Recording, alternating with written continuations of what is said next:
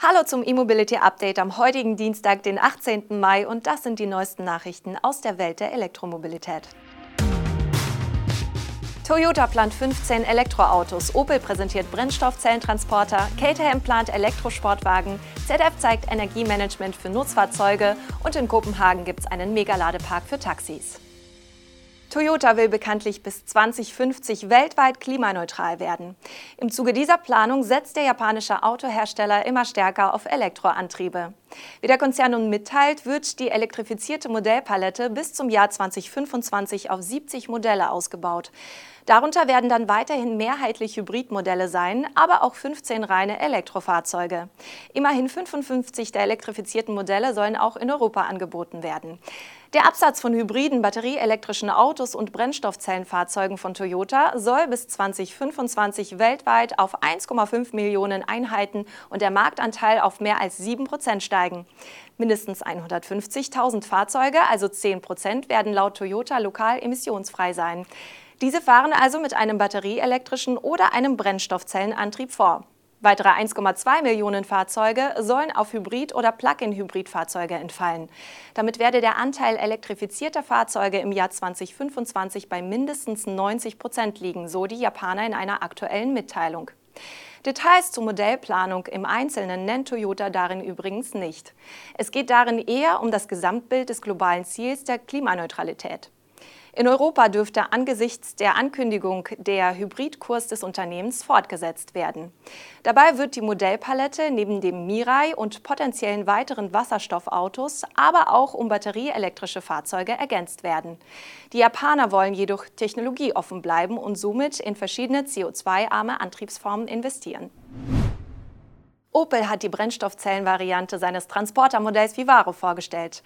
Den Vivaro e-Hydrogen soll es in zwei Längen geben. Die ersten Fahrzeuge sollen ab Herbst an Flottenkunden ausgeliefert werden.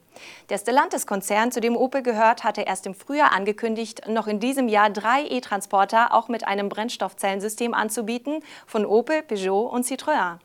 Die Rüsselsheimer haben mit dem Vivaro e-Hydrogen nun vorgelegt.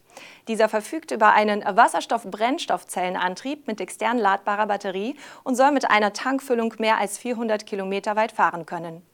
Das Nutzfahrzeug basiert dabei auf dem batterieelektrischen Transporter Vivaro E und übernimmt den bekannten 100 kW Antrieb, der in zahlreichen Stellantis-Modellen eingesetzt wird. Der Brennstoffzellentransporter wird jedoch nur in den Längen M und L verfügbar sein. Den kürzeren Transporter gibt es nicht als Hydrogen-Option, da entsprechend viel Platz für die Wasserstofftanks im Unterboden benötigt wird.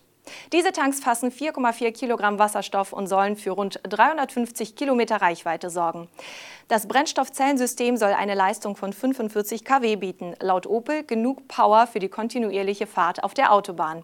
Der kurzfristige Leistungsbedarf beim Beschleunigen, der bei einem Fahrzeug dieser Größe je nach Beladung schnell bei 90 kW und mehr liegen kann, wird über die Batterie abgedeckt. Im Vivaro e-Hydrogen ist das mehr als eine kleine Pufferbatterie. Der Hochvoltspeicher verfügt über einen Energiegehalt von 10,5 Kilowattstunden. Zudem kann die Batterie auch per Kabel geladen werden, mit 11 kW in 60 Minuten. Preise für den Vivaro e-Hydrogen nennt Opel noch nicht. Die britische Sportwagenschmiede Caterham plant innerhalb der nächsten fünf Jahre eine rein elektrische Version ihrer Baureihe 7. Wahrscheinlich sei laut einem Medienbericht ein Debüt des elektrischen 7 zum 50-jährigen Firmenjubiläum im Jahr 2023. Wie das britische Magazin Autocar schreibt, wird die Elektroversion des Zweisitzers entwickelt, um dessen Zukunft zu sichern. Beim Caterham 7 handelt es sich um einen besonders leichten Sportwagen, der seit vielen Jahren nach dem gleichen Grundprinzip gebaut wird. Ein schmales Chassis mit zwei weit zurückversetzten festen Sitzen sowie vier freistehende Räder. Strenger werdende Vorschriften bedrohen nun angeblich den Fortbestand des Modells. Da Caterham kürzlich von einer japanischen Einzelhandelsgruppe übernommen wurde, soll die Finanzierung des Elektroprojekts gesichert sein. Der EV7 soll dabei der Philosophie eines Leichtbausportwagens folgen. Als gesetzt gilt, dass die minimalistische Karosserie und die freistehenden Räder beibehalten werden. Zur geplanten Batteriegröße und Position sowie zum Antriebskonzept wurden bislang keine Angaben gemacht. ZF hat eine Energiemanagement-Software kurz IMS für elektrische Nutzfahrzeuge vorgestellt. Das Programm des Automobilzulieferers managt dabei nicht nur den Energiebedarf des Antriebs, sondern auch von Nebenaggregaten wie dem Luftkompressor, der Lenkungspumpe sowie des Thermomanagements. Durch diesen integrativen Ansatz sollen elektrisch angetriebene Nutzfahrzeuge effizienter werden, so ZF. Der Energieverbrauch pro Kilometer werde verringert, was entweder zu einem Reichweitengewinn oder zu einer Reduktion der Batteriekosten führen könne. Mit dem Fahrzeugstart koordiniert das EMS das korrekte Hochfahren, die Verfügbarkeit und das Zusammenspiel aller für den Energiefluss relevanten Komponenten im Fahrzeug.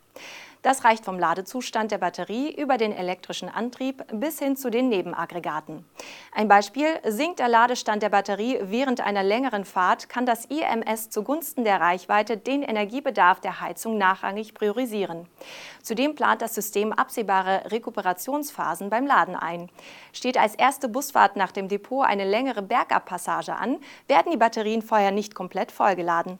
ZF bietet das IMS als Zusatz zu den bereits in Serie erhältlichen Elektroantrieben für Nutzfahrzeuge an. Und zum Schluss werfen wir noch einen Blick nach Kopenhagen. In der dänischen Hauptstadt wurde jetzt ein ganz besonders großer Ladepark eröffnet. Dort können nun pro Tag bis zu 400 Elektrotaxis mit Strom versorgt werden. Entstanden ist die Anlage durch eine Kooperation zwischen dem dänischen Taxiunternehmen Dantaxi und dem Energieversorger E.ON. Der Ladestandort wird laut Dantaxi als wichtiger Schritt für die Umstellung der rund 1700 Dieseltaxis Kopenhagens auf Elektroantriebe angesehen. Bis 2025 soll dieser Flottenumbau abgeschlossen sein. Der Ladepark für die Elektrotaxis wird Danhub genannt und soll der größte Ladestandort in den nordischen Ländern werden. Technische Details nennt der Betreiber noch nicht, auch nicht die konkrete Anzahl an Ladepunkten. Bei den 400 geladenen E-Taxis handelt es sich nicht um die Anzahl der Ladepunkte, sondern einen hochgerechneten Wert bei maximaler Auslastung der Schnelllader. Immerhin gibt ein Foto erste Anhaltspunkte. Es zeigt eine Reihe von Appetronic Hyperchargern, vermutlich in der 300 kW-Version. Davor sind verschiedene grau-grüne E-Fahrzeuge geparkt.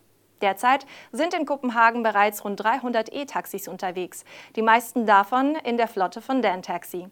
Die Suche nach einer freien Ladesäule habe aber solche Ausmaße angenommen, dass das Potenzial der emissionsfreien Fahrzeuge nicht voll genutzt werden konnte, wie es heißt. Der neue Megaladepark war also mehr als nötig.